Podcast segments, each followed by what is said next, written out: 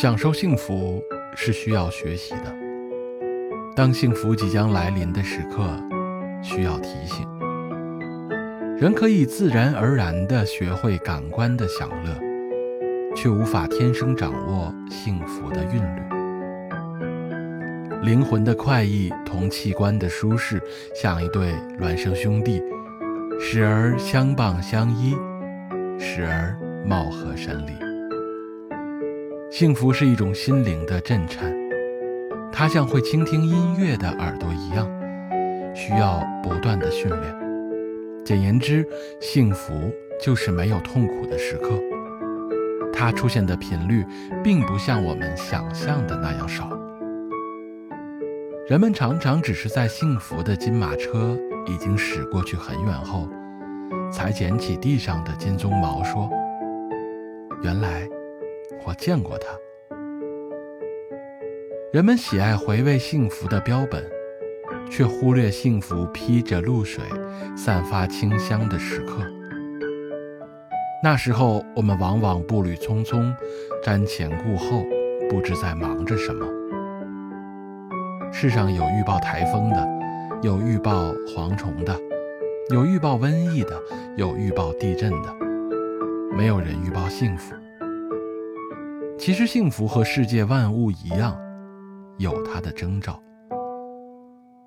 幸福常常是朦胧的，很有节制的向我们喷洒甘霖。你不要总希冀轰轰烈烈的幸福，它多半只是悄悄地扑面而来。你也不要企图把水龙头拧大，幸福会很快的流失。你需静静的以平和之心体验幸福的真谛。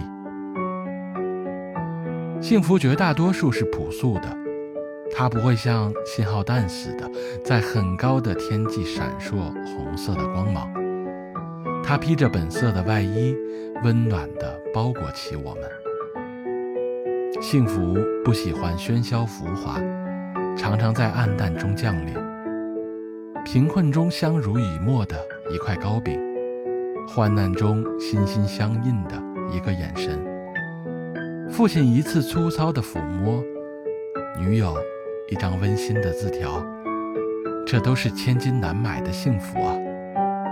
像一粒粒坠在旧绸子上的红宝石，璀璨夺目。幸福有时会同我们开一个玩笑，乔装打扮而来，机遇、友情、成功、团圆，他们都酷似幸福，但他们并不等同于幸福。幸福会借了他们的衣裙，袅袅婷婷而来，走得近了，揭去帷幔，才发觉它有钢铁般的内核。幸福有时会很短暂，不像苦难似的笼罩天空。